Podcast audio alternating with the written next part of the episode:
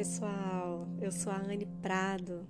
Esse é o primeiro podcast de uma sequência de podcasts que eu vou fazer para vocês, um, compartilhando com vocês o livro do Max Lucado, Melhores Dias Virão. Esse livro está em português de Portugal, mas acredito que em português do Brasil é Dias Melhores Virão. Max Lucado é um dos meus autores favoritos. É um autor maravilhoso, autor de best-seller do The New York Times. Vale muito a pena vocês conhecerem. Bem, esse livro fala sobre como curar a dor e reconquistar a esperança quando nada parece dar certo. Esse livro cai como uma luva para esses momentos difíceis que nós temos passado com esse vírus e estando em quarentena. Esse livro é um livro muito pequeno, é rápido a leitura dele, praticamente uma hora e 50 minutos você consegue ler ele inteiro.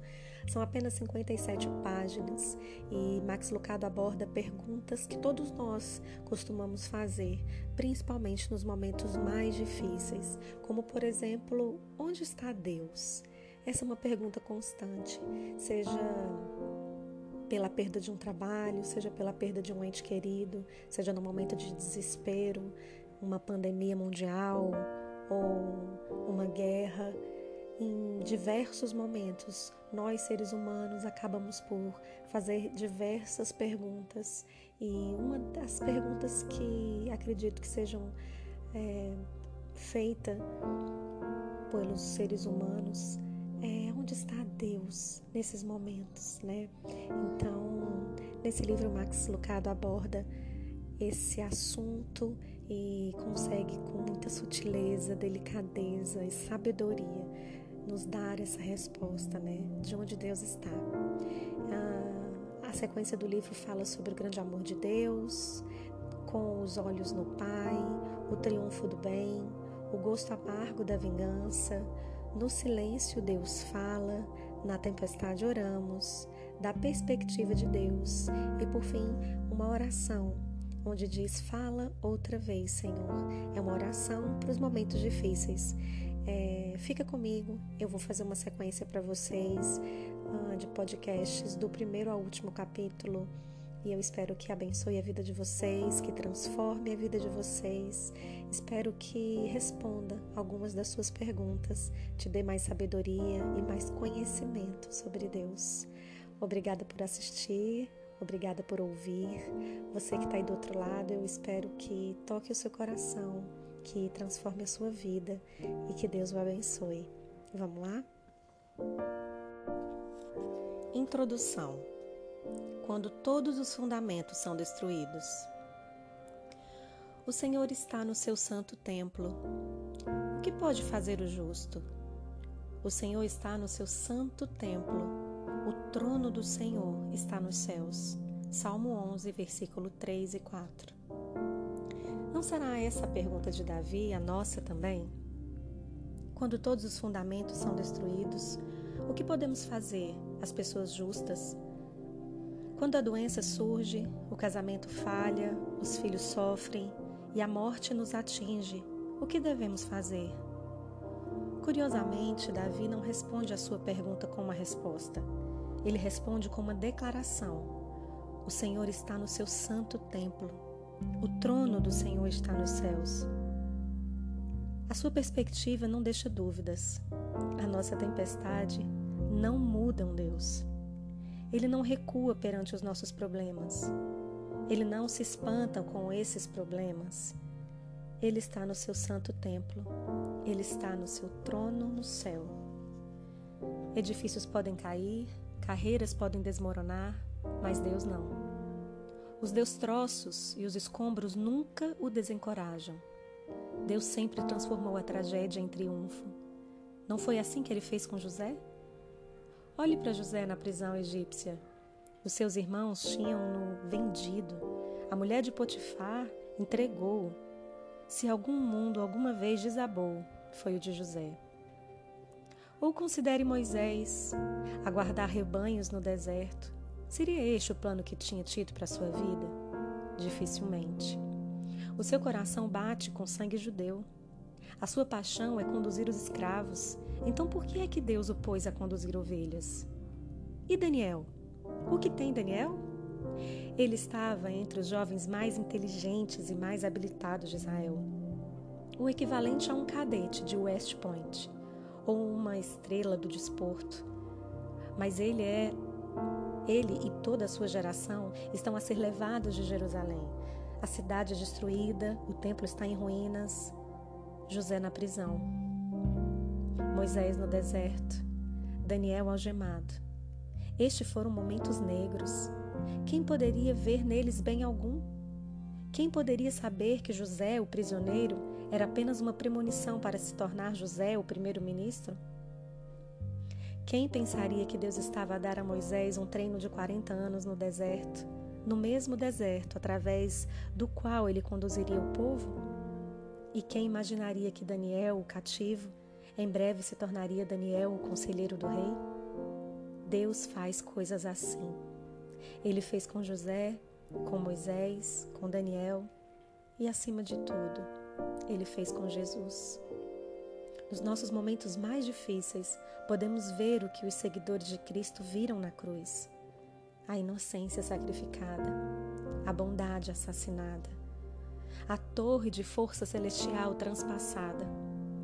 As mães choravam, o mal dançava e os apóstolos tinham de questionar: quando todos os fundamentos são destruídos, o que podem os justos fazer? Deus responde à pergunta deles com uma declaração, com o furor da terra e o rolar da pedra. Ele relembrou-os. O Senhor está no seu santo templo, o seu trono está no céu.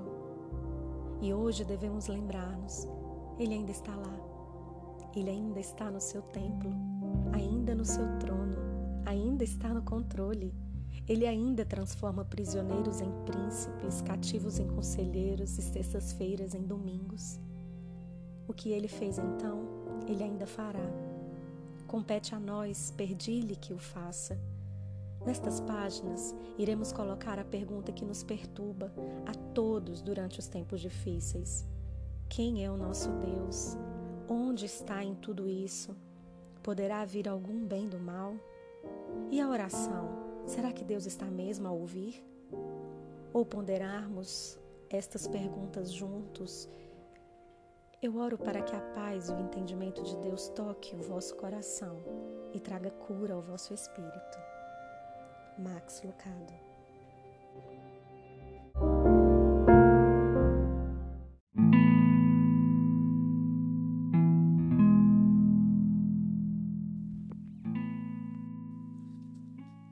Capítulo 1 Onde está Deus? Quando a tragédia, seja pessoal, nacional ou global, acontece, as pessoas questionam como Deus pode ter permitido tais coisas acontecerem. No que estava ele a pensar? Está Deus realmente no controle? Como podemos confiar nele para governar o mundo se ele permite tudo isso? É importante compreender que Deus habita numa esfera diferente. Ele ocupa outra dimensão. Porque os meus pensamentos não são os vossos pensamentos, nem os vossos caminhos os meus caminhos, diz o Senhor. Assim como os céus são mais altos do que a terra, também os meus caminhos são mais altos do que os seus caminhos, e os meus pensamentos são mais altos do que os seus pensamentos. Isaías 55, do 8 ao 9. Dê uma atenção especial à palavra como. Os pensamentos de Deus não são os vossos pensamentos, nem sequer são como nós. Não estamos sequer na mesma vizinhança, não estamos a pensar em. Nós estamos a pensar em preservar o corpo, ele está a pensar em salvar a alma. Nós sonhamos com um aumento de salário, ele sonha em ressuscitar os mortos. Nós evitamos a dor, e procuramos paz. Deus usa a dor para trazer a paz. Nós decidimos, antes de morrer, eu vou viver. Ele instrui, morrer para poderes viver. Nós amamos o que enferruja, Ele ama o que dura. Nós regozijamos-nos com o nosso sucesso, Ele regozija-se com as nossas confissões. Nós Mostramos aos nossos filhos a estrela da Nike com o um sorriso de um milhão de dólares e dizemos: Seja como Michael Jordan. Deus aponta para o carpinteiro crucificado com os lábios rachados, manchados de sangue e um dos lados dilacerados e diz: Seja como Cristo. Os nossos pensamentos não são como os pensamentos de Deus. Os nossos caminhos não são como os caminhos de Deus. Ele tem uma agenda diferente, ele ocupa uma dimensão diferente, ele vive noutro plano. Os céus declaram a glória de Deus, o firmamento proclama a obra das suas mãos. Um dia discursa o outro dia, e uma noite revela conhecimento a outra noite. Não há linguagem, nem há palavras, e deles não se ouve nenhum som. No entanto, por toda a terra se faz ouvir a sua voz e as suas palavras até os confins do mundo. Salmo 19, versículo 1 ao 4. A natureza é a oficina de Deus. O céu é o seu currículo. O universo é o seu cartão postal. Quer saber quem Deus é? Veja o que ele tem feito. Quer conhecer o seu poder? Olhe para a sua criação. Curioso em relação à sua força? Faça uma visita à sua casa, Avenida 1 bilhão de estrelas do céu. Quer conhecer o seu tamanho? Saia à noite e observe a luz das estrelas emitidas há um milhão de anos atrás e depois leia 2 Crônicas 2, 6. No entanto, quem seria capaz de lhe edificar a casa, visto que os céus e até os céus dos céus o não podem conter? E quem sou eu para lhe edificar a casa, senão para queimar incenso perante ele? Ele não se contamina pela atmosfera do pecado, não é controlado pela linha do tempo da história, não é impedido pelo cansaço do corpo. O que, o, que o controla a si não o controla a ele. O que o perturba, não perturba ele. O que o cansa, não cansa ele. Será que o trânsito perturba uma águia? Não, ela voa acima dele. Será que um furacão pode perturbar uma baleia? Claro que não, ela mergulha abaixo dele. Será que um leão fica perturbado ao encontrar um rato no seu caminho? Não, ele passa por cima dele e quão mais Deus é capaz de voar acima, mergulhar abaixo e passar por cima dos problemas da terra? Isto é impossível aos homens, mas para Deus tudo é possível. Veja Mateus 19, 26. As nossas perguntas demonstram a nossa falta de entendimento. Como é que Deus pode estar em todo lado ao mesmo tempo? Quem disse que Deus está limitado por um corpo? Como é que Deus pode escutar todas as orações que chegam até Ele? Talvez os seus ouvidos sejam diferentes dos nossos. Como é que Deus pode ser o Pai, o Filho e o Espírito Santo?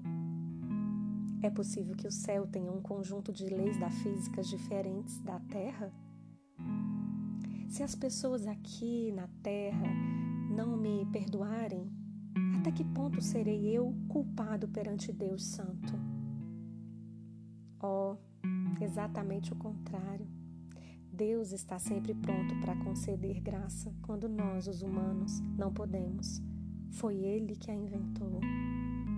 Quão vital é que nós oremos, armados com o conhecimento de que Deus está no céu, oremos com uma convicção menor e as nossas orações serão tímidas, vazias e vãs. Olhe e veja o que Deus tem feito e veja como as suas orações ganham poder. Este conhecimento dá-nos confiança para enfrentarmos o futuro incerto. Nós sabemos que Ele está no controle do universo e, portanto, podemos descansar. Mas igualmente importa que reconheçamos que este Deus no céu escolheu inclinar-se para a terra para ver a nossa dor e tristeza e escutar as nossas orações. Ele não está tão acima, tão longe de nós, a ponto de não ser tocado pelas nossas lágrimas. Embora talvez nós sejamos capazes de ver o seu propósito ou plano, O Senhor nos céus está no seu trono e em firme controle do universo e das nossas vidas. Dessa forma, confiamos-lhe o nosso futuro, confiamos-lhe a nossa própria vida.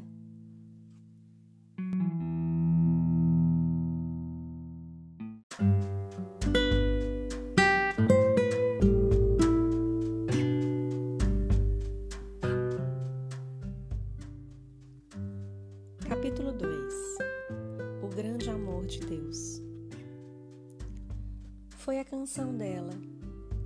princípio eu não reparei. Não tinha razão para isso. As circunstâncias eram habituais. Um pai a buscar a filha de seis anos em uma reunião das Brownie, escuteiras. A Sara gostava muito das Brownies. Ela gostava dos prêmios que ganhava e do uniforme que usava. Normalmente ela sabia que ao subir para o carro e mostrar-me o seu novo crachá e as bolachas que tinha acabado de fazer me faria muito feliz. Eu entrava na estrada, ligava sua música favorita e virava minha atenção para os assuntos mais sofisticados relacionados com horários e obrigações. Mas naquele dia, pouco depois de ter entrado no labirinto dos pensamentos, voltei e saí. A Sara estava a cantar, a cantar sobre Deus. Cabeça para trás, queixo para cima e em plenos pulmões ela enchia o carro de música. As harpas do céu fizeram uma pausa para ouvir. Aquela é a minha filha. A sua voz parece mais velha. Ela parece mais velha, mais alta e até mais bonita. Será que adormeci enquanto algo acontecia? O que aconteceu às bochechas gordinhas? Que aconteceu à cara de bebê e aos dedos gorduchos? Ela está a tornar-se uma senhorita.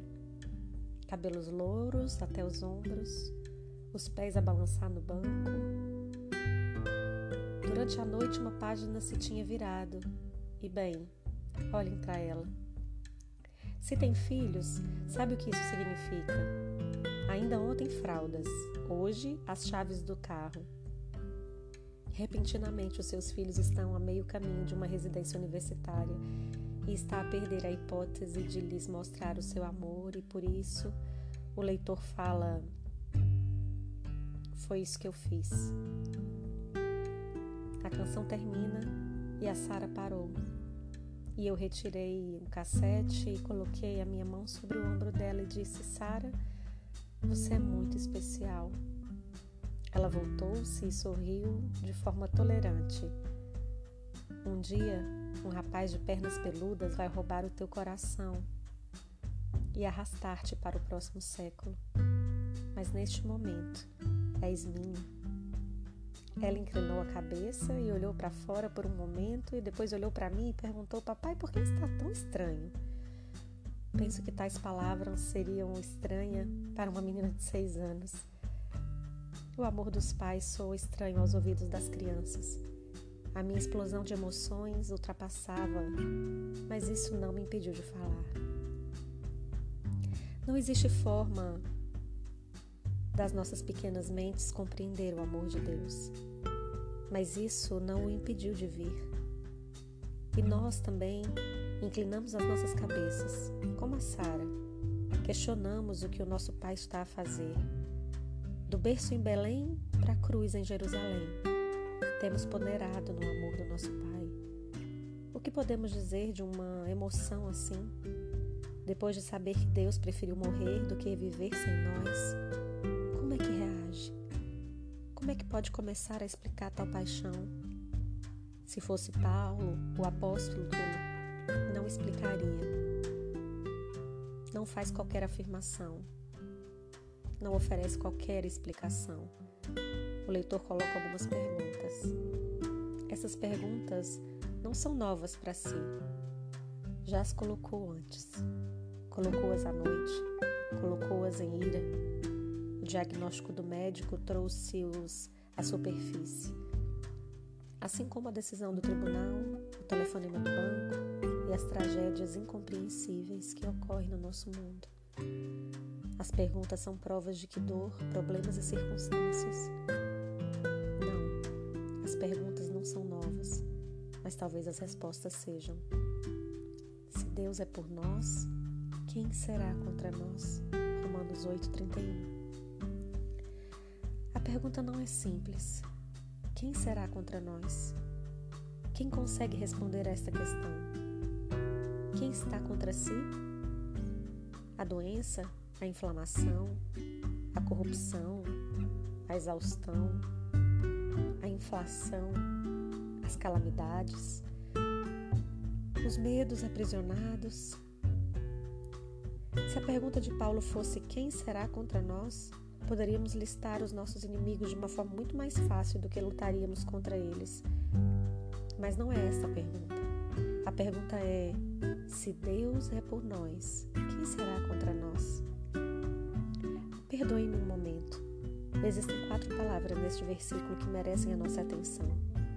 Leia calmamente a frase Deus é por nós. Por favor, antes de continuar, faça uma pausa. Leia novamente em voz alta. As minhas desculpas às pessoas que estiverem ao seu lado. Deus é por nós. Repita a frase quatro vezes. Dessa vez, enfatizando cada palavra. Vai lá. Assim tanta pressa. Deus é por nós. Deus é por nós. Deus é por nós. Deus é por nós. Sim, Deus é por si. Os seus pais podem tê-lo esquecido, os seus professores podem tê-lo negligenciado e os seus irmãos podem tê-lo envergonhado. Mas ao alcance das suas orações está o Criador dos oceanos, Deus. Deus é por você. Não talvez, não tem sido, não foi, não seria, mas Deus é. Ele é por você hoje, nessa mesma hora, neste minuto, ao ler esta frase, ao ouvir esse podcast. Essa sou eu dizendo. Não precisa esperar na fila ou voltar amanhã. Ele está consigo.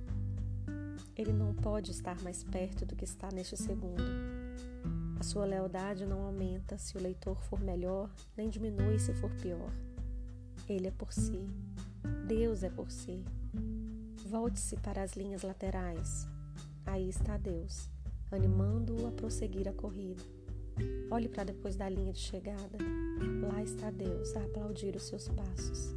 Ouça-o nas arquibancadas a gritar pelo seu nome. Está cansado demais para continuar? Ele o carregará. Está cansado demais para lutar? Ele o está a levantar. Deus é por si. Se ele tivesse, se ele tivesse um calendário, o teu nome estaria assinalado. Se ele conduzisse um carro, o teu nome estaria no para-choque. Se estivesse uma árvore no céu, ele gravaria o seu nome nesse. Nós sabemos que ele tem uma tatuagem, sabemos o que diz.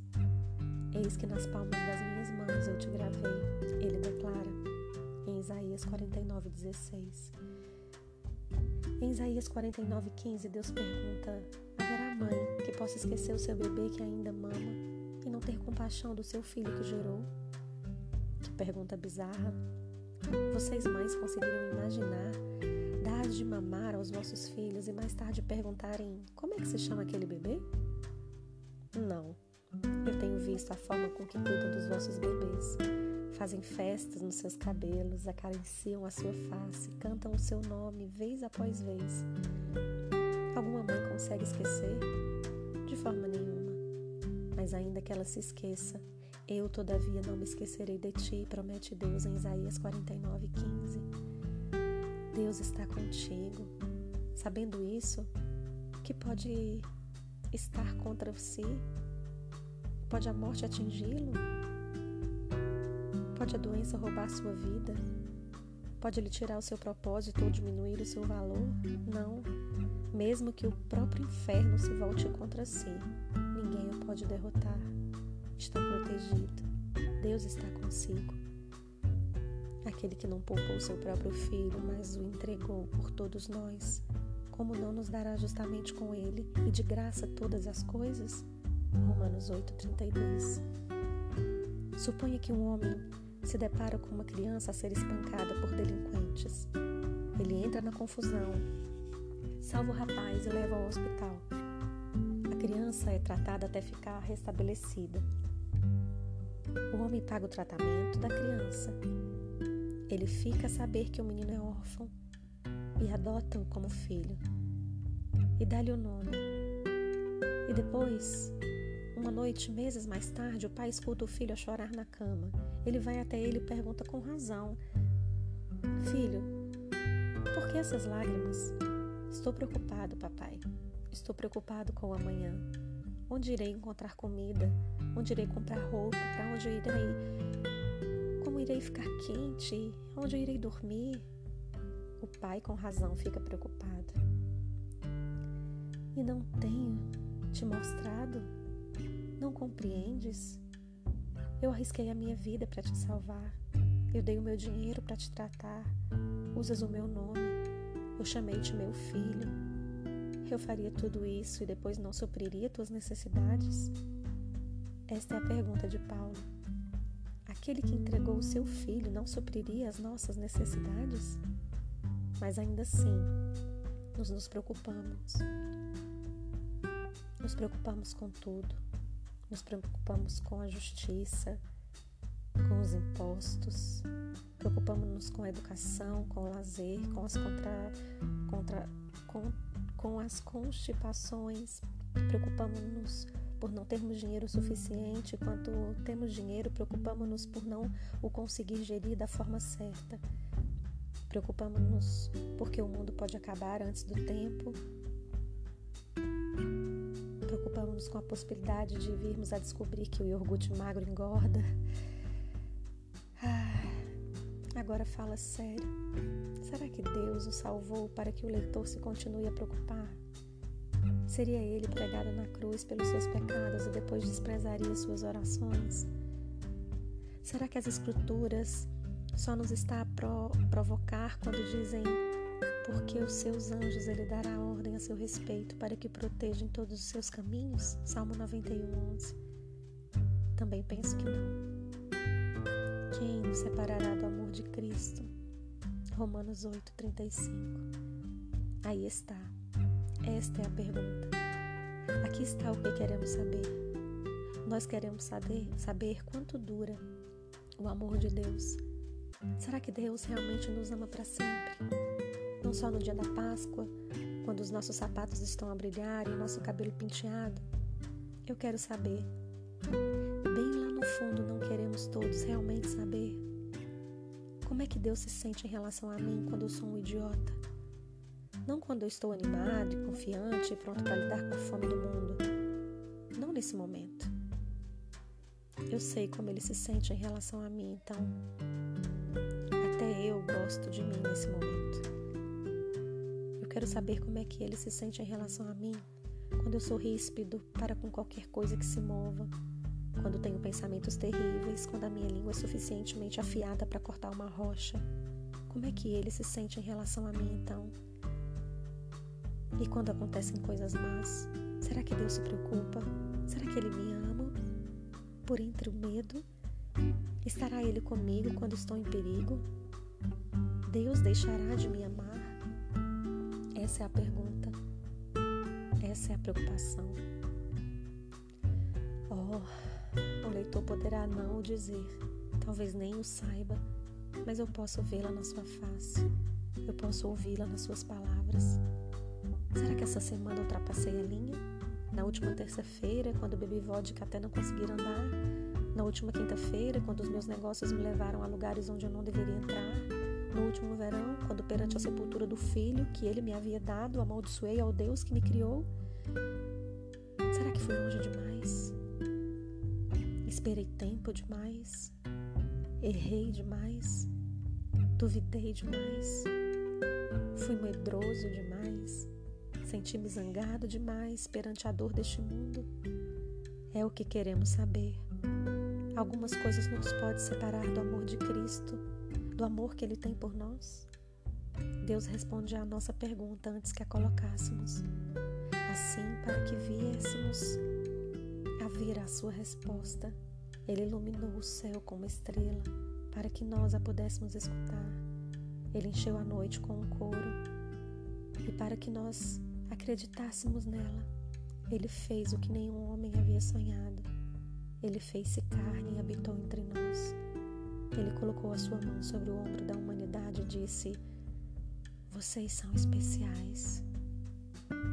Sem estar limitado pelo tempo, ele vê-nos a todos, desde os bosques mais recônditos ao centro de Londres, desde o tempo dos vikings aos astronautas, dos habitantes das cavernas aos reis, desde os construtores de cabanas aos empreiteiros. Ele vê-nos, vagabundos e maltrapilhos.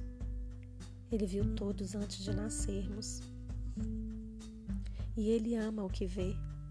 Inundado de emoção, cheio de orgulho, o Criador das estrelas volta-se para cada um de nós e diz: És meu filho, amo-te. Eu sei que um dia te afastarás de mim e irás embora mas quero que saiba, eu já providenciei uma forma de regressares. E para o provar, ele fez algo extraordinário. Saindo do seu trono, ele despiu o seu manto de luz e revestiu-se de pele, pela humanidade pigmentada, pela pele humana pigmentada. Desculpa. Luz do universo invadiu um ventre escuro e úmido. Ele, a quem os anjos adoram, aconchegou-se na placenta de uma camponesa. Nasceu numa noite fria e depois dormiu sobre os, o feno destinado a uma vaca. Maria não sabia se lhe dava leite ou louvor, mas deu-lhe ambos, visto que ele, pelo que ela podia ver, estava com fome e era santo. José não sabia se lhe dava o nome de Júnior ou pai, mas no final chamou-lhe Jesus, visto ser o que o anjo dissera a ele. Ele não sabia, de qualquer forma, qual nome dar a um Deus que podia embalar em seus braços. Nem Maria nem José foram tão diretos como a minha Sara, mas não acham que eles inclinaram as suas cabeças e questionaram? Afinal, Deus, o que é que está a fazer? Ou melhor, Afinal, Deus, o que estás a fazer no mundo? Alguma coisa pode fazer com que deixe de te amar? Pergunta Deus. Ouve-me a falar a tua linguagem, a dormir na tua terra e a sentir as tuas dores. Olha para o Criador da visão e do som, enquanto ele espirra, tosse e assoa o seu nariz. Perguntas se compreende o que sentes? Olhe para os olhos alegres da criança em Nazaré. É Deus a ir à escola. Observe o menino à mesa de Maria. É Deus a, entonar o leite, a entornar o leite. Perguntas quanto tempo durará o meu amor? Encontre a tua resposta numa cruz cheia de lascas sobre um monte escarpado. É a mim que vês lá em cima, o teu Criador, transpassado por cravos e a sangrar coberto em saliva e embebido em pecado. É o teu pecado que estou a sentir, é a tua morte que estou a morrer, é a tua ressurreição que estou a viver. É o quanto eu te amo. Algumas coisas se pode entrepor entre mim e ti? Pergunta o Filho unigênito de Deus. Escute a resposta e firme o seu futuro nas palavras de Paulo pois estou convencido de que nem a morte, nem a vida, nem anjos, nem demônios, nem o presente, nem o futuro, nem qualquer poder, nem altura, nem profundidade, nem qualquer outra coisa na criação será capaz de nos separar do amor de Deus que está em Cristo Jesus, nosso Senhor. Romanos 8, 38 a 39.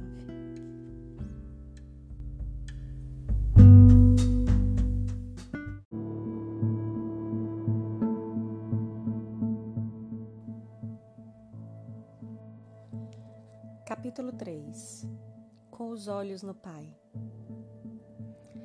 Pensar acerca de Deus faz-nos duas vezes melhor do que pensar acerca de qualquer outra pessoa ou qualquer outra coisa.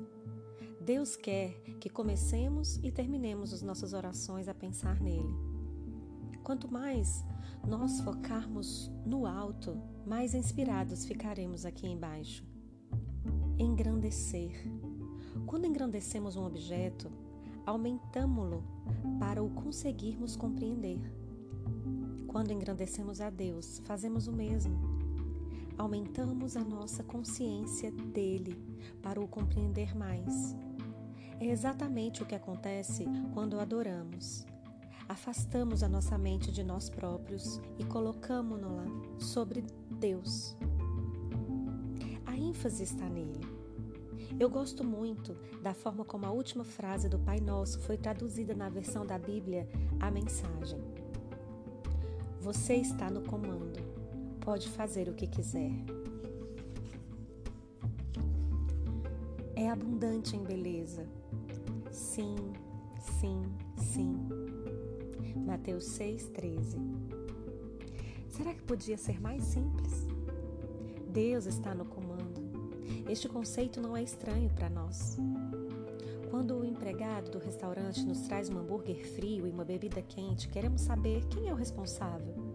Quando um jovem quer impressionar sua namorada e levá-la a uma loja onde trabalha e gabar-se, todas as noites, das 7 às 22 horas, eu sou o responsável. Nós sabemos o que é ser responsável, estar no comando de um restaurante ou de uma loja, mas estar no comando do universo? Esta é a declaração de Jesus. Que ele usou quando ressuscitou Cristo e fez com que ele se sentasse ao seu lado direito no mundo celestial. Cristo reina, está no comando. Sobre todos os governos celestiais, autoridade, força e poder. Ele tem um título que está acima de todos os títulos das autoridades que existem nesse mundo e no mundo que há de vir. Deus colocou todas as coisas debaixo da autoridade de Cristo e deu Cristo à Igreja como o único Senhor de tudo. Efésios 1, do 20 ao 22. Existem muitos exemplos de autoridade de Jesus, mas em apenas eu irei mencionar um dos meus favoritos. Jesus e os seus discípulos estão num barco a atravessar o mar da Galileia de repente, levanta-se uma tempestade. O que era tranquilo tornava-se violento. Do mar surgem ondas monstruosas e atinge o barco. Marcos descreve a situação de forma clara. Levantou-se um forte vendaval e as ondas se lançavam sobre o barco, de forma que este foi se enchendo de água. Marcos 4:37. É muito importante que tenha uma imagem precisa, portanto, vou pedir-lhe que se imagine num barco. Era um barco forte, mas não o suficiente para enfrentar ondas de 3 metros. Primeiro, a proa do barco é lançada na direção da parede de água. A força das ondas inclina perigosamente o barco até a proa parecer apontar diretamente para o céu. E mesmo quando teme que o barco se vire, este é lançado para frente e cai no vale de outra onda. Uma dúzia de outras mãos juntas, as suas, para agarrar ao mastro, Todos os seus companheiros de barco têm as cabeças molhadas e os olhos bem abertos. Tenta escutar uma voz tranquilamente, mas tudo o que escuta é gritos e orações. De repente, compreende uma coisa: falta alguém. Onde está Jesus? Ele não está no mastro, ele não está a segurar o leme, mas também não está agarrado na borda. Onde ele está? Escuta alguma coisa, um barulho, um som deslocado, como se alguém estivesse a ressonar. Volta-se e olha, e ali está Jesus, enrolado na polpa do barco a dormir. Não sabe se deve divertir ou zangar. Assim tem ambos os sentimentos. Como é que ele pode estar a dormir num momento como aquele? Ou como os discípulos perguntaram, Mestre, não te importa que morramos? Marcos 4,38 A mesma tempestade que fez com que os discípulos entrassem em pânico, fez com que ele se sentisse com sono. O que colocou medo nos olhos dele fez com que ele adormecesse. Aquele barco era uma sepultura para os seguidores e um berço para Cristo. Como é que ele conseguia dormir durante a tempestade? Simples. Ele comandava. Ele se levantou, repreendeu o vento e disse ao mar: Aquieta-se, acalma-te. O vento se aquietou e fez-se completa bonança. Então perguntou aos discípulos: Por que vocês estão com tanto medo? Ainda não têm fé? Marcos 4, 39 ao 40.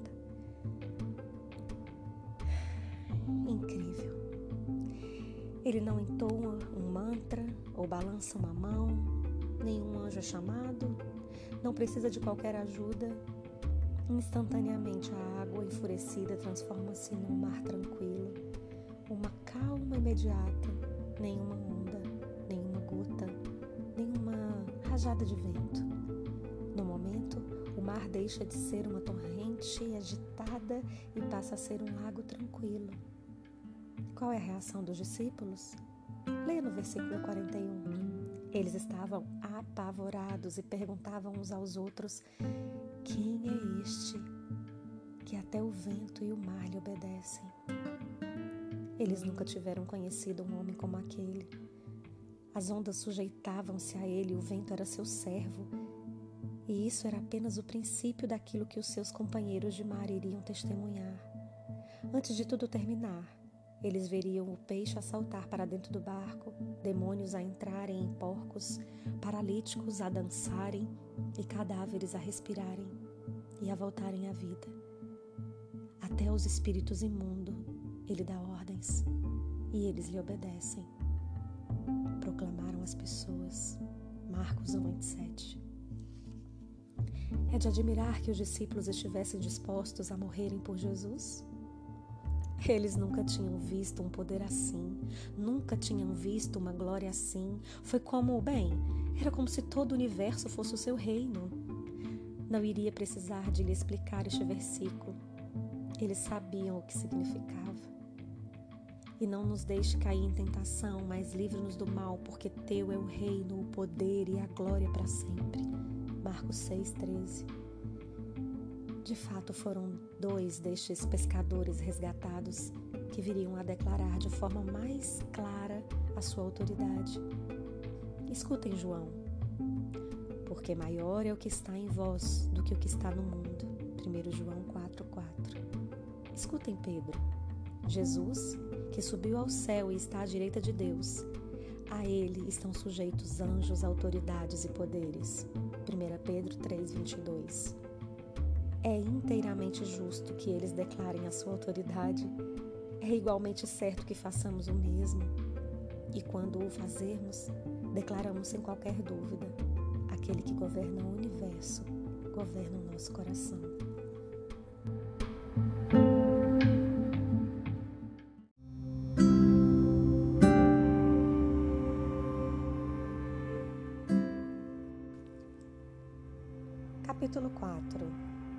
Triunfo do bem. Como pode Deus permitir que o mal traga destruição e perda à nossa vida? Por que é que Ele não nos protege dos que cometem atos pecaminosos e maus?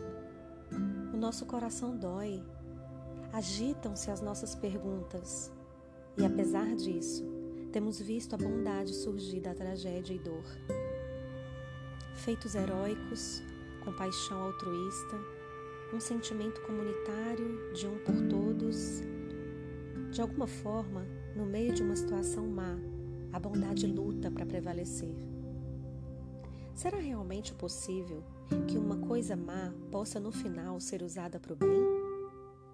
Para responder a essa pergunta, temos de olhar para trás, para trás, para o princípio do próprio mal. Por duas vezes ao longo das Escrituras, a cortina do tempo é puxada para trás e é nos permitido ter um vislumbre da aposta mais insensata da história. Satanás era um anjo que não se contentava com o fato de estar perto de Deus. Ele tinha de estar acima de Deus. Adorar a Deus não satisfazia Lúcifer. ele queria ocupar o trono de Deus. De acordo com Ezequiel, tanto a beleza quanto a maldade de Satanás eram inigualáveis entre os anjos. Tu és o sinete da perfeição, cheio de sabedoria e formosura. Estavas no Éden, jardim de Deus. De todas as pedras preciosas te cobrias, no brilho das pedras andava.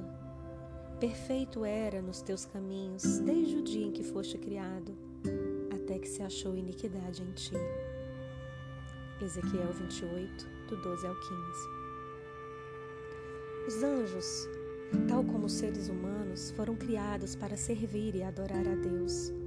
Aos anjos, tal como aos humanos, foi dada liberdade de escolha.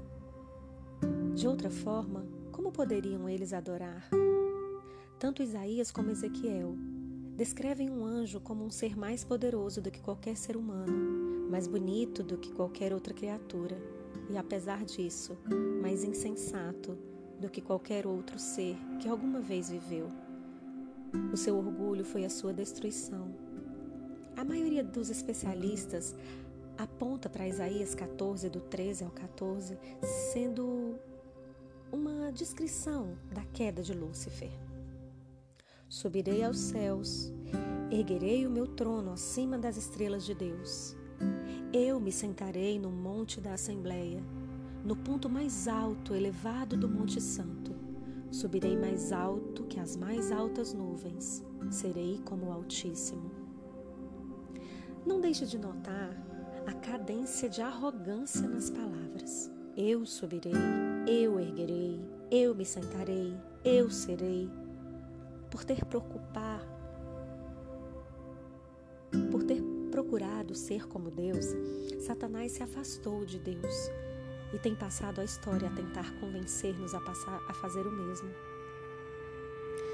Não foi essa a estratégia que ele usou na, com Eva? Serás como Deus, prometeu ele em Gênesis 3, 5. Ele não mudou. Ele continua a ser tão egocêntrico como foi então. Ele é tão insensato agora como foi então. E ele é tão limitado agora como era então. Mesmo quando o coração de Lúcifer era bom, ele era inferior a Deus. Todos os anjos são inferiores a Deus. Deus sabe todas as coisas, ele apenas sabe o que lhe reserva, o que Deus lhe revela. Deus está em todo lado, eles apenas conseguem estar num lugar. Deus é todo-poderoso, os anjos só têm o poder que Deus lhe permite ter. Todos os anjos, incluindo Satanás, são inferiores a Deus, e isso pode surpreendê-lo. Satanás ainda é um servo de Deus.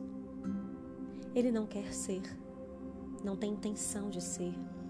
Nada lhe agradaria mais do que construir o seu próprio reino, mas ele não pode. Sempre que ele tenta fazer a sua causa avançar, ele acaba por fazer avançar a causa de Deus. Erwin Lutzer articula este pensamento no seu livro The Serpent of Paradise. O diabo é tão servo de Deus na sua rebelião como era nos dias da sua doce obediência. Não é com muita frequência que podemos citar Lutero. O diabo é o diabo de Deus. Satanás tem diferentes papéis a desempenhar, dependendo do conselho e propósito de Deus. O seu servo obrigatório, o seu serviço obrigatório é fazer a vontade de Deus neste mundo. Ele deve fazer o que o Todo-Poderoso disser, Devemos ter em mente que ele tem poderes terríveis, mas sabemos que este somente pode ser exercido debaixo da direção e prazer de Deus. Satanás simplesmente não tem liberdade para destruir as pessoas. Satanás está a fazer o que o Todo-Poderoso diz, a buscar a, a autorização de Deus. Esta linguagem é estranha aos seus ouvidos, talvez seja. Se é assim, pode ter a certeza de que Satanás preferia que não escutasse o que estou prestes a dizer. Ele gostaria muito mais que fosse levado a pensar enganosamente que ele é uma força independente com poder ilimitado Satanás não tem qualquer poder, exceto o poder que Deus permite. Ele preferiria que o leitor nunca escutasse as palavras de João, porque maior é o que está em vós, o Espírito de Deus, do que o que está no mundo, o diabo. 1 João 4,4 E ele certamente preferiria que nunca soubesse como Deus usa o diabo como um instrumento para fazer avançar a causa de Cristo. Como é que Deus usa Satanás para fazer a obra celestial? Deus usa Satanás para aperfeiçoar os fiéis. Primeiro lugar. Todos nós padecemos da doença do diabo. Até mesmo os mais humildes de nós temos tendência para ter pensamentos elevados demais a nosso respeito. Aparentemente, o apóstolo Paulo teve. O seu currículo era impressionante. Uma audiência pessoal com Jesus, participação nos, nos, nas visões celestiais, um apóstolo escolhido por Deus, um dos escritores da Bíblia. Ele curou doentes, viajou pelo mundo e escreveu alguns dos mais importantes documentos da história. Poucos puderam rivalizar com seus feitos, e talvez ele soubesse disso. Talvez tenha havido uma altura em que Paulo se começou a autoelogiar. Deus, que amava Paulo e odeia o orgulho, protegeu Paulo do pecado e usou Satanás para fazer. Para impedir que eu me exaltasse por causa da grandeza dessas revelações, foi-me dado um espinho na carne, um mensageiro de Satanás para me atormentar. 2 Coríntios 12, 7. Não nos é dita a natureza do espinho, mas o seu propósito sim, manter Paulo humilde. Também não é dita a sua origem, também nos é dita a sua origem: um mensageiro de Satanás. O mensageiro pode ter sido uma dor, um problema ou uma pessoa que era uma dor. Nós não sabemos, mas de fato sabemos que o mensageiro estava sob o controle de Deus. Repare, por favor, no que Paulo diz a seguir. Três vezes roguei ao Senhor que o tirasse de mim, mas ele me disse: minha graça é suficiente para ti, pois o meu poder se aperfeiçoa na fraqueza. Portanto, eu me gloriarei ainda mais alegremente em minhas fraquezas, para que o poder de Cristo repouse em mim. Satanás e as suas forças foram simplesmente uma ferramenta na mão de Deus para fortalecer um servo. Outro exemplo do diabo como servo de Deus é a tentação de Jó. O diabo atreve-se a questionar a estabilidade da fé de Jó e Deus dá-lhe permissão para, para testar Jó. O Senhor disse a Satanás: Pois bem, tudo que ele possui está nas suas mãos. Apenas não encoste um dedo nele. Jó 1,12. Repare que Deus estabelece a permissão e os parâmetros da luta. Jó passa o o teste e Satanás reclama, declarando que Jó teria falhado se tivesse sido forçado a enfrentar a dor. Novamente, Deus dá permissão e os parâmetros. O Senhor disse a Satanás: Pois bem, ele está nas suas mãos, apenas poupe a vida dele. Embora a dor e as perguntas sejam muitas, no final, a fé e a saúde de Jó estão melhores do que nunca. Novamente podemos não compreender o motivo do teste, mas conhecemos a sua fonte. Leia este versículo no último capítulo. A família de Jó. Eles o consolaram e o confortaram por todas as tribulações que o Senhor tinha trazido sobre ele. 42:11. Satanás não tem qualquer poder para além do que lhe é dado por Deus. Até quando Satanás parece vencer, ele perde. Martinho Lutero acertou em cheio quando descreveu o diabo como uma ferramenta de Deus para como uma enxada usada para cuidar de seu jardim. Uma enxada nunca corta aquilo que o jardineiro quer salvar e nunca salva o que o jardineiro tenciona arrancar. Certamente, uma parte do castigo de Satanás é as frustrações que sente ao ser usado involuntariamente como uma ferramenta para criar um jardim para Deus. Satanás é usado por Deus para, para aperfeiçoar os fiéis. Deus também usa Satanás para. Número 2. Despertar os que dormem. Centenas de anos antes de Paulo, outro líder judeu lutou contra o seu ego, mas perdeu. Saul, o primeiro rei de Israel, foi consumido pelo ciúme. Ele foi destronado por Davi, o filho mais novo de uma família de pastores. Davi era melhor do que Saul em tudo o que fazia. Cantava melhor, impressionava melhor as mulheres, até matava os gigantes que Saul temia. Mas em vez de celebrar as capacidades que Deus tinha dado a Davi, Saul tornou-se cada vez mais hostil. Deus, num aparente esforço para despertar Saul de sua névoa de ciúme, recrutou a ajuda do seu servo involuntário, Satanás. No dia seguinte, um espírito maligno, mandado por Deus, apoderou-se de Saul e ele entrou em transe profético em sua casa. 1 Samuel 18, 10. Observe um princípio solene. Há alturas que os corações ficam tão duros e os ouvidos tão surdos que Deus nos leva a sofrer as consequências pelas nossas escolhas. Nesse caso, o demônio foi libertado para atormentar Saul. Se Saul não bebia do cálice da bondade de Deus, que passasse então algum tempo a beber do cálice da fúria do inferno. Que ele seja conduzido ao desespero para que possa voltar para os braços de Deus. O Novo Testamento refere-se a iniciantes onde foi administrada disciplinas semelhantes. Paulo castiga a igreja de Coríntio devido à sua tolerância para com a imoralidade. Acerca de um adultério da igreja, ele diz: Entreguei esse homem a Satanás, para que o corpo seja destruído e seu espírito seja salvo no dia do Senhor. 1 Coríntios 5,5. Outro exemplo de tal ação é o caso de Himeneu e Alexandre, que tinham naufragado na fé e influenciado outros de forma negativa. Paulo diz a Timóteo: Os quais entreguei a Satanás para que aprendam a não blasfemar. 1 Timóteo 1, 20. Por mais drástico que isso possa parecer, Deus de fato, na esperança de despertar a sua fé, irá permitir que uma pessoa experimente o inferno na terra.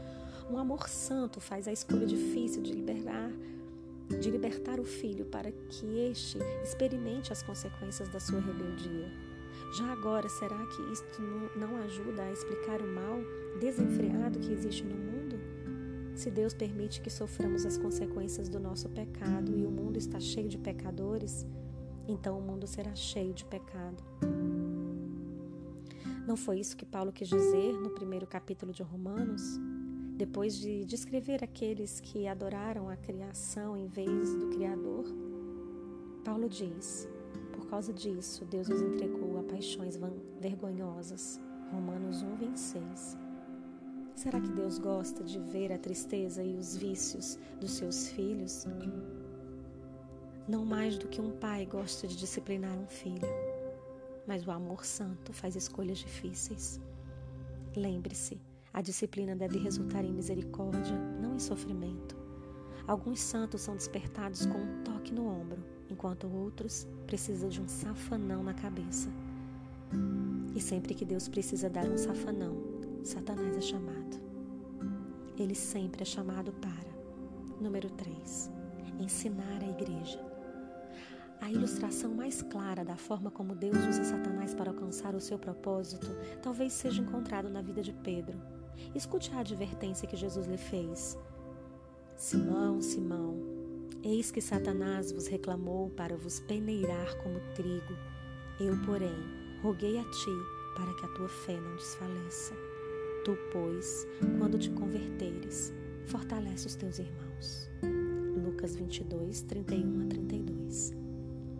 Novamente, repare quem está no comando. Mesmo embora Satanás tivesse um plano, ele tinha de dar permissão, de ter permissão. Foi-me dada toda a autoridade no céu e na terra, explicou Jesus. E esta é a prova. Mateus 28, 18. O lobo não pode chegar às ovelhas sem permissão do pastor, e o pastor somente permitirá o ataque se, a longo prazo, a dor valer o ganho. O propósito deste teste é providenciar um testemunho para a igreja. Jesus estava a permitir que Pedro passasse por uma tribulação para que ele pudesse encorajar os seus irmãos. Talvez Deus esteja a fazer o mesmo contigo. Deus sabe que a igreja precisa de testemunhos vivos do seu poder. As suas dificuldades, doenças, o seu conflito está a prepará-lo para ser uma voz de encorajamento para os seus irmãos. Tudo o que precisa lembrar é: não vos sobreveio nenhuma tentação senão humana, mas fiel é Deus, o qual não deixará que sejas tentados acima do que pode resistir. Antes, com a tentação dará também meio de saída para que possa suportar. 1 Coríntios 10, 13. Vós, na verdade, intestastes o mal contra mim. Deus, porém, o intentou para o bem. Gênesis 50, 20.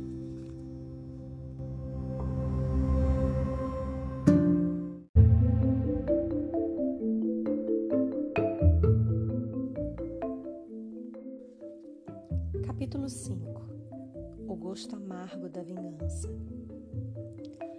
Justiça ou vingança? É a justiça que exige que aqueles que praticam o mal contra a nossa sociedade sejam castigados pela nossa sociedade. Mas a justiça é muito diferente da vingança. A vingança é uma questão de coração. A vingança diz: Espera só um pouco, eu vou te apanhar. Quando nos sentimos magoados ou ofendidos, não demora muito para que queiramos que aqueles que estão em dívida para conosco nos paguem. Alguém lhe deve alguma coisa?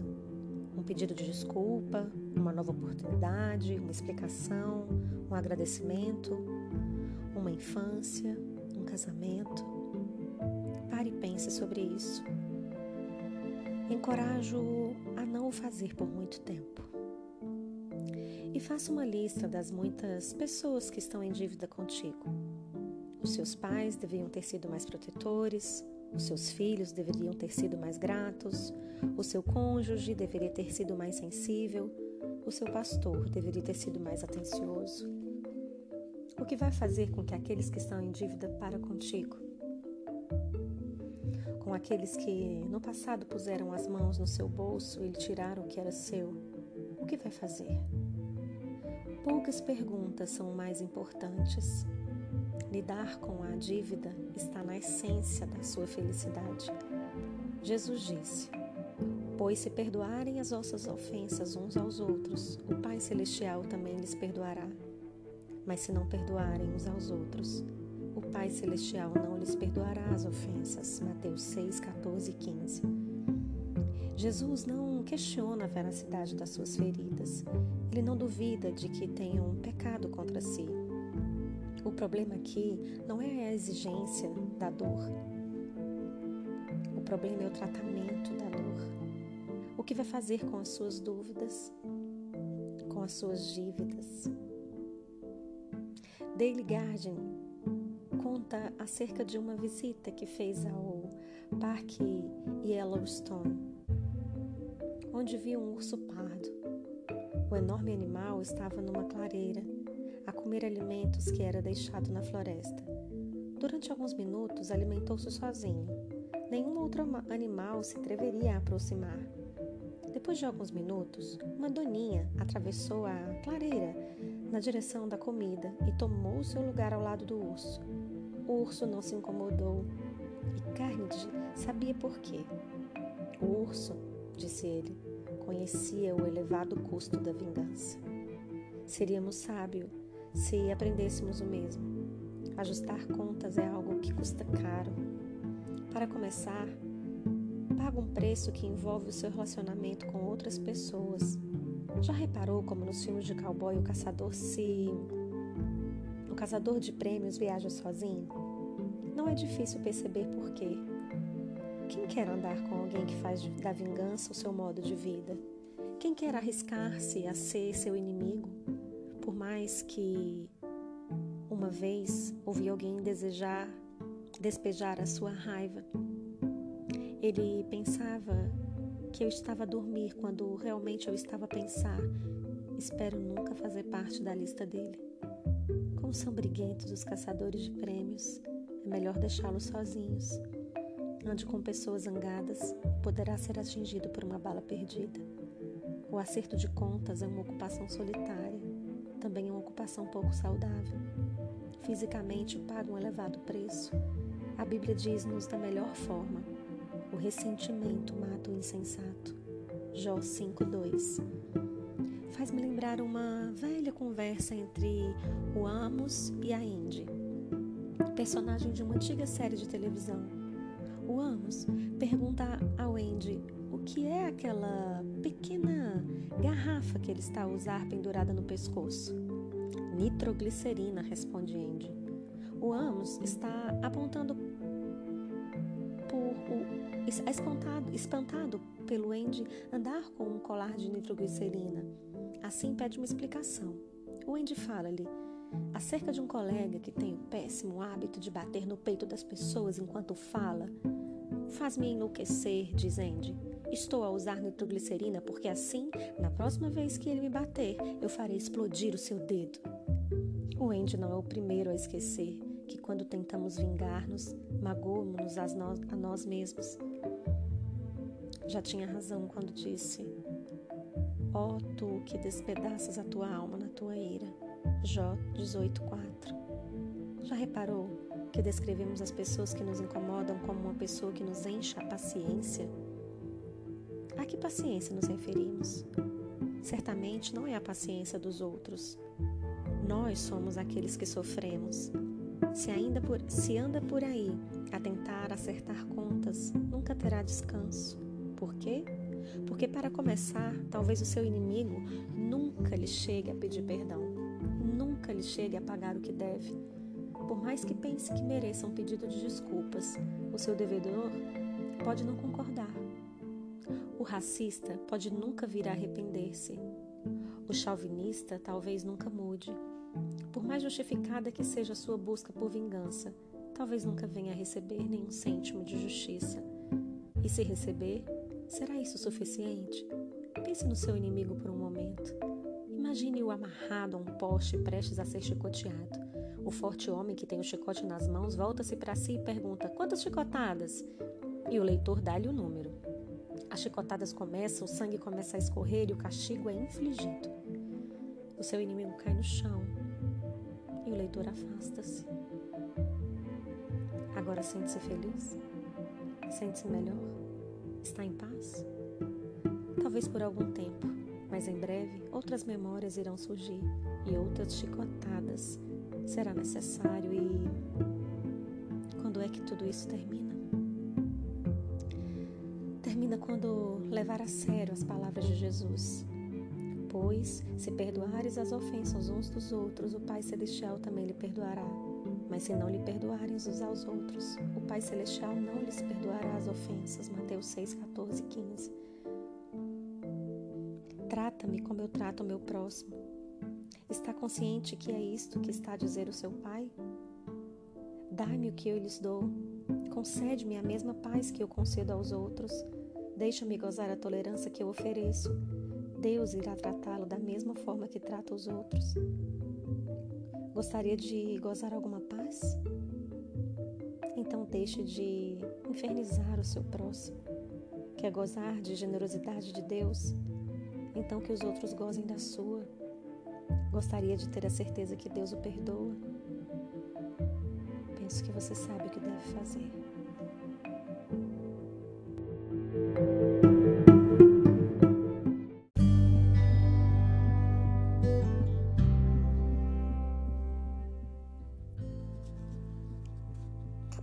6 No silêncio, Deus fala.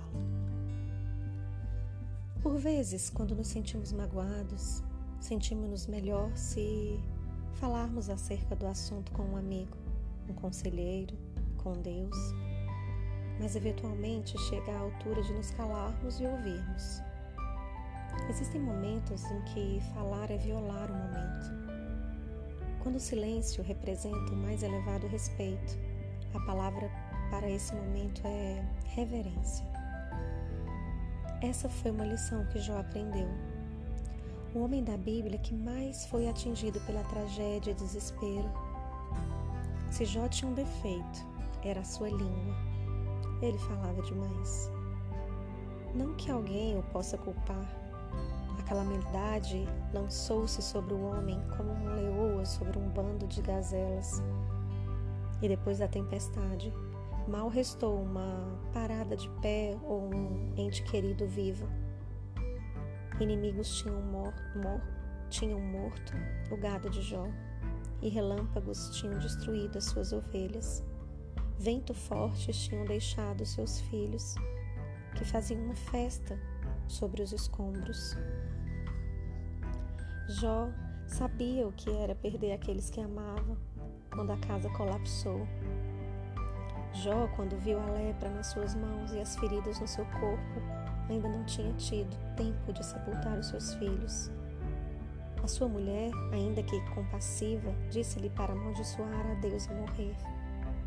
Os seus quatro amigos aproximaram-se do seu leito como sargentos a darem ordens, dizendo-lhe que Deus é justo e que a dor é resultado do mal, e que tão certo como dois com dois são quatro. Jó, para sofrer assim, devia ter algum antecedente criminal. Cada um deles tinha uma interpretação pessoal de Deus e cada um deles falou muito e em alto e bom som acerca de quem Deus é e por que fazia tudo aquilo. Eles não foram os únicos a falar acerca de Deus. Quando seus acusadores fizeram uma pausa, Jó deu-lhes uma resposta, e assim prosseguiram de um lado para o outro. Jó abriu a sua boca, então ele faz. O Taminite respondeu. Então Jó respondeu e disse: então respondeu Bilbalde o suíta. Então Jó respondeu dizendo. Então respondeu Zafar, o naamita. Este ping-pong verbal continua por 23 capítulos. Finalmente Jó fica farto dessas respostas. Acabou a conversa fiada em grupo. É a altura de fazer um discurso importante. Ele segura no microfone com uma mão e o púlpito com a outra e começa. Ao longo de seis capítulos, Jó dá suas opiniões sobre Deus. Desta vez, os capítulos começam com E Jó prosseguiu. E Jó prosseguiu. E Jó prosseguiu. Ele define Deus, explica Deus e revê Deus. Ficamos com a impressão de que Jó sabe mais acerca de Deus do que o próprio Deus. Passamos por 37 capítulos do livro até que Deus clareia a sua garganta para falar. O capítulo 38 começa com as seguintes palavras: Então o Senhor respondeu a Jó: Se a sua Bíblia for como a minha, existe um erro nesse versículo. As palavras estão corretas, mas o tamanho da letra está errado. As palavras deviam estar escritas assim, com letra maiúscula então o Senhor respondeu a Jó: Deus fala, faces se voltam para o céu, os ventos dobram as árvores. Durante a tempestade, os vizinhos correm para os abrigos, o gado sobe, sobe as árvores, os gatos sobem as árvores a correr e os cães escondem-se nos arbustos. Queridos, está muito vento, é melhor apanhar os lençóis do varal antes que Jó percebesse que deveria estar calado. Deus não fez mais do que abrir a sua boca. Perguntei-te-ei e tu responde-me. Onde estavas tu quando eu fundava a terra? Faz-me saber se tens inteligência. Quem lhe pôs as medidas, se tu o sabes? Ou quem estendeu sobre ela o cordel? sobre o que estão fundadas as suas bases, ou quem assentou a sua pedra de esquina, quando as estrelas da alva, juntas, alegremente cantavam e todos os filhos de Deus rejubilavam. Jó 38, 3, 7. Deus inunda o céu com perguntas e Jó não tem outro remédio senão entender. Apenas Deus define Deus. Antes de conseguirmos ler, temos de aprender o alfabeto. E Deus diz a Jó: Tu ainda não aprendeste o ABC do céu, muito menos o vocabulário. Pela primeira vez já está calado, silenciado por uma torrente de perguntas. Ou entraste tu até as origens do mar, ou passaste na mais profunda do abismo, ou entraste tu até os tesouros da neve e viste os tesouros da saraiva, ou darás tu força ao cavalo, ou revestirás o seu pescoço de crinas, ou espantá-lo-ás com os gafanhotos, ou voa o gavião pela tua inteligência, estendendo as suas asas para o sul? Jó mal tem tempo de abanar a cabeça ou responder a alguma pergunta antes que lhe seja colocada. A implicação do pai é clara. Assim que fores capaz de lidar com estes simples questionamentos, relacionados com o armazenamento de estrelas e a forma como a avestruz estica o seu pescoço, então teremos uma conversa acerca da dor e do sofrimento. Mas até então, podemos passar sem o teu comentário. Jó percebe a mensagem. Penso que sim. Escute a resposta dele. Eis que sou vil. Que te responderei eu? A minha mão ponho na minha boca. Jó 40, versículo 4. Repare na mudança. Antes de ter escutado Deus, Jó não conseguia parar de falar. Depois de ter escutado Deus, ele nem sequer conseguia falar. O silêncio era a única resposta apropriada. Houve um tempo na vida de Thomas a Kimpson monge e escritor alemão do século XV, em que também ele tapou sua boca. Ele tinha escrito profusamente sobre o caráter de Deus, mas um dia Deus confrontou-o com uma tamanha graça santa que daquele momento em diante todas as palavras de Kimpes pareciam como palha. Ele pensou, pausou a sua caneta e não voltou a escrever nenhuma linha. Ele pôs a mão sobre a sua boca. A palavra para tal momento é reverência.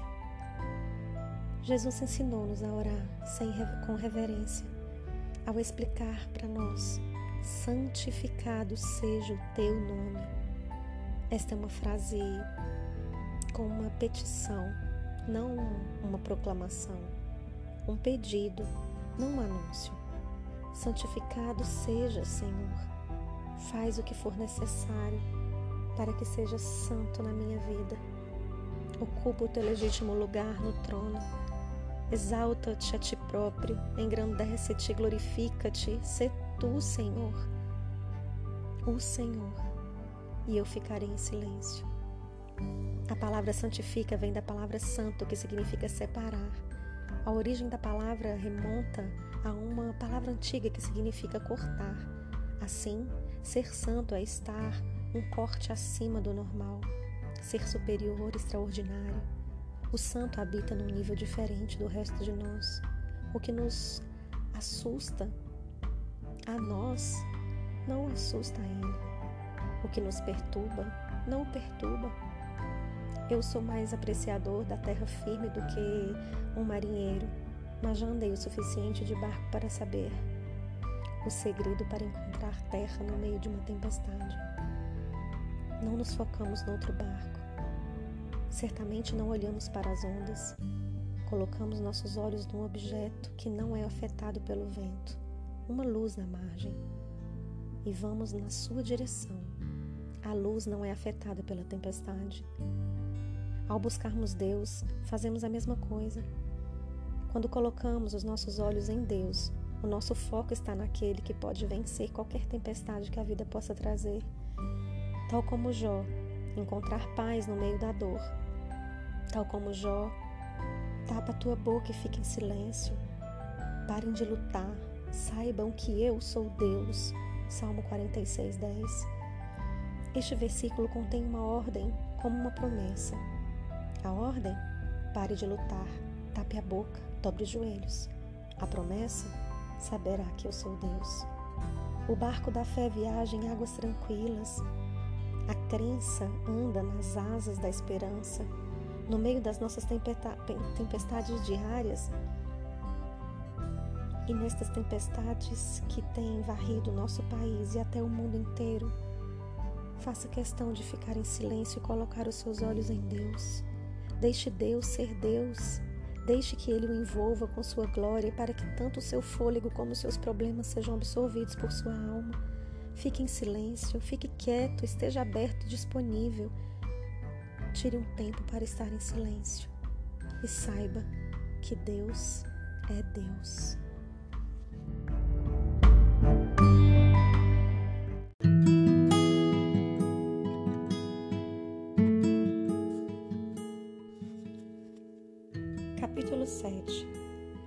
Na tempestade oramos. Quando a doença surge, a resposta do espírito humano é agir para ajudar aqueles que são afetados. As pessoas esperam numa fila para dar sangue, são doadores milhões de, são doados milhões de dólares para ajudar as vítimas e suas famílias. Equipes de resgate trabalham por horas intermináveis, mas o esforço mais essencial é realizado por outra equipe valente. A sua tarefa? Guardar e cercar o mundo com as suas orações. Aqueles que oram mantêm acesa a fogueira da fé, na sua maioria, nós nem conhecemos os seus nomes, como aconteceu com alguém que orou num dia há muito tempo. O seu nome não é importante, o seu aspecto é indiferente, o seu sexo não vem ao caso, o seu título é irrelevante.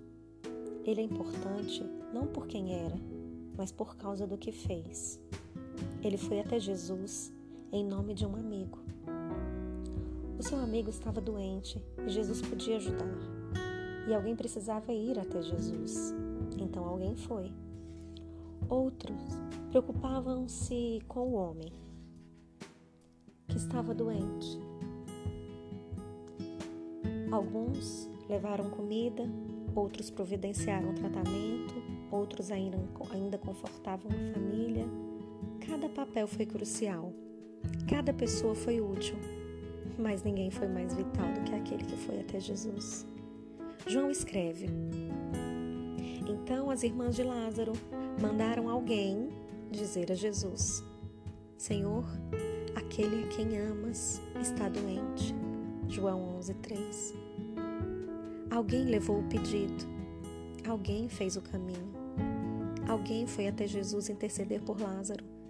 Por alguém ter ido, Jesus respondeu: na economia do céu, as orações dos santos são um bem valioso. O apóstolo João concordaria. Ele escreveu a história de Lázaro e teve o cuidado de mostrar que a sequência da cura começou quando o pedido foi feito. A frase que o amigo de Lázaro usou é digna de reparo. Quando ele falou a Jesus acerca da doença, ele disse: Senhor, aquele quem ama está doente. Ele não baseou o seu apelo no amor imperfeito do necessitado, mas no amor perfeito do Salvador. Ele não disse: aquele que te ama está doente. Por outras palavras, o poder da oração não depende de quem faz a oração, mas daquele que ouve a oração. Nós podemos e devemos repetir a frase de muitas formas. Aquele que amas está cansado, triste e com fome. Só com medo, deprimido. As palavras da oração variam, mas a resposta nunca muda. O Salvador escuta a oração. Ele silencia o céu para que não se perca uma palavra. Ele escuta a oração. Lembre-se da frase que encontramos no Evangelho de João. Ao ouvir isso, Jesus disse: Essa doença não acabará em morte. João 11, 4. O mestre escutou o pedido. Jesus parou de fazer o que estivesse a fazer e atentou para as palavras do homem. Este mensageiro anônimo foi escutado por Deus. Nós vivemos num mundo barulhento. Conseguir obter a atenção de alguém não é tarefa fácil. A pessoa tem de estar disposta a deixar tudo de lado para escutar, desligar o rádio, afastar-se do monitor, marcar a página do livro e fechá-lo quando alguém está disposto a silenciar tudo. Todo o resto para, só para nos poder ouvir claramente. Isso é um privilégio, de fato, um raro privilégio. Desta forma, a mensagem de João é essencial. Pode falar com Deus, porque Deus escuta. No céu a sua voz importa. Ele leva-o muito a sério. Quando entra na sua presença, os servos se viram para si para ouvir a sua voz. Não precisa ter medo de vir a ser ignorado, mesmo que gagueje ou tropece, até mesmo que tenha que o que você tem a dizer não impressione ninguém. Impressiona a Deus e ele escuta. Ele escuta a súplica aflita de um idoso no lar, ele escuta a brusca confissão de um condenado à morte, quando o alcoólico suplica por misericórdia, quando um cônjuge pede orientação, quando um empresário entra numa capela, Deus escuta atenciosamente, cuidadosamente. As orações são honradas como pedras preciosas, purificadas e capacitadas. As palavras sobem até o nosso Senhor como uma agradável fragrância e da mão do anjo subiu diante de Deus a fumaça do incenso juntamente com as orações dos santos. Apocalipse 8:4. É incrível. As suas palavras não param até alcançar o trono de Deus. Uma chamada e um esquadrão do céu aparece. A sua oração na terra ativa o poder de Deus no céu. O leitor é este alguém no reino de Deus. As suas orações movem Deus e mudam o mundo. Poderá não compreender o mistério da oração, não precisa fazê-lo, mas isto é muito claro. A ação no céu começa quando alguém ora na terra. Que pensamentos maravilhosos! Quando fala, Jesus escuta. E quando Jesus escuta, o mundo é transformado. Tudo porque alguém orou.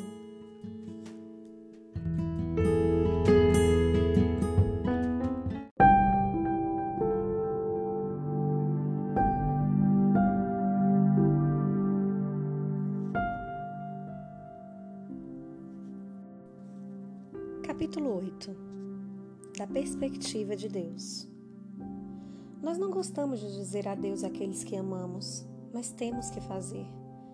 Por mais que tentamos evitar, por mais que seja a nossa relutância em falar do assunto, a morte é uma parte muito real da vida. Eventualmente, cada um de nós tem de saltar a mão de um ente querido na mão daquele que não temos visto. Consegue recordar a primeira vez que a morte forçou a dizer adeus? A maior parte de nós consegue. Eu consigo. Quando estava no terceiro ano, um dia cheguei em casa e fiquei surpreendido por ver o carro do meu pai na estrada. Encontrei-o no banheiro a fazer a barba. O meu tio Book morreu. O seu anúncio fez-me sentir triste. Eu gostava do meu tio. Não o conhecia bem, mas gostava dele. As notícias também fizeram com que eu ficasse curioso. No funeral, Ouvi palavras como partir, passou para um lugar melhor, foi-se. Estes termos não eram familiares. Eu questionei: partiu para onde? Passou para onde? Foi-se por muito tempo? Claro, desde então eu aprendi que não sou o único com perguntas sobre a morte. Preste atenção a qualquer discussão sobre o regresso de Cristo e ouvirá alguém perguntar: mas e aqueles que já morreram? O que acontece aos crentes entre a sua morte e o retorno de Cristo. Aparentemente, a igreja em Tessalônica colocou essas mesmas perguntas. Escute o que o apóstolo Paulo lhe responde em 1 Tessalonicenses. Irmãos, não queremos que vocês sejam ignorantes quanto aos que dormem, para que não se entristeçam como os outros que não têm esperança. 1 Tessalonicenses 4,13 a igreja de Tessalônica tinha sepultado grande parte dos seus entes queridos, e o apóstolo Paulo queria que os membros que ficassem estivessem em paz em relação aos que tinham partido. Muitos de vocês também já sepultaram entes queridos, e assim como Deus falou com eles, Deus também fala com cada um de vós. Se este, se este ano vai celebrar um aniversário de casamento sozinho, Deus falará com você. Se o seu filho chegou ao céu antes de entrar na escola, ele falará com você. Se perdeu um ente querido num crime, se aprendeu mais do que gostaria acerca de doenças, se os seus sonhos foram sepultados enquanto baixaram o caixão, Deus falará com você. Ele fala para todos nós que já ficamos ou ficaremos à beira de uma sepultura aberta. E Ele dá-nos essas palavras de confiança. Irmãos, não queremos que vocês sejam ignorantes quanto aos que dormem, para que não se entristeçais como os outros que não têm esperança. Se cremos que Jesus morreu e ressuscitou, cremos também que Deus trará mediante Jesus e juntamente com ele aqueles que nele dormiam. 1 Tessalônicas 4, do 3 ao 14. Deus transforma o nosso sofrimento desesperado num sofrimento cheio de esperança. Como? Dizendo-nos que voltaremos a ver os nossos entes queridos. Não é nisso que queremos acreditar? Nós desejamos saber que os nossos entes queridos estão seguros na morte. Nós, nós ansiamos pela confirmação que a alma vai de imediato para junto de Deus. Mas atravessamos-nos a crer nisso. De acordo com a Bíblia, sim. As Escrituras são surpreendentemente silenciosas sobre esta fase das nossas vidas. Quando fala acerca do período entre a morte do corpo e a ressurreição do corpo, a Bíblia não grita, mas sussurra. Mas na confluência desses sussurros, escutamos uma voz firme esta voz autoritária assegura-nos que no momento da morte o crente está imediatamente na presença de Deus e goza uma comunhão consciente com o Pai e com aqueles que partiram antes. Onde é que vou buscar tal ideia? Escuto algum dos sussurros. Porque para mim o viver é Cristo e o morrer é lucro. Caso continue vivendo no corpo, terei fruto do meu trabalho e já não sei o que escolher. Estou pressionado de dois lados. Desejo partir e estar com Cristo, o que é muito melhor. Filipenses 1, 23 ao 24.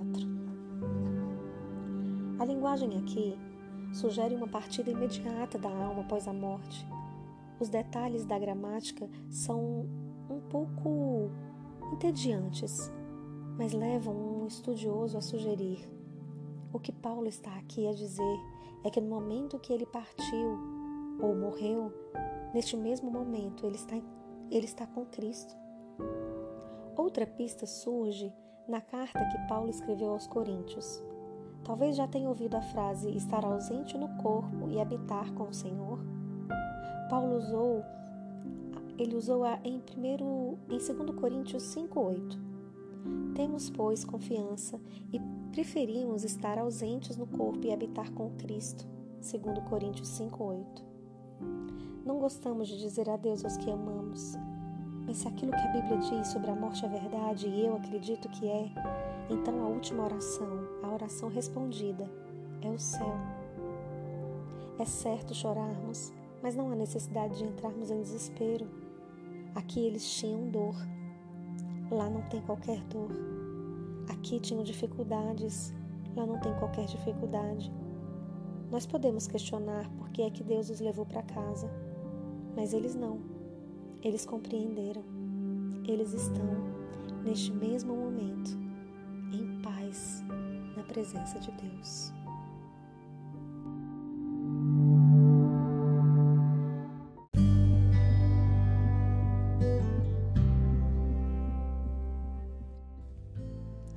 Querido Senhor, ainda esperamos acordar, ainda esperamos abrir os olhos ensonados e pensar: que sonho terrível, como é que isso pôde acontecer? Estamos tristes, Pai, e por isso vimos até Ti. Não te pedimos a ajuda, nós suplicamos por ela. Nós não pedimos, nós imploramos. Nós sabemos o que tu podes fazer.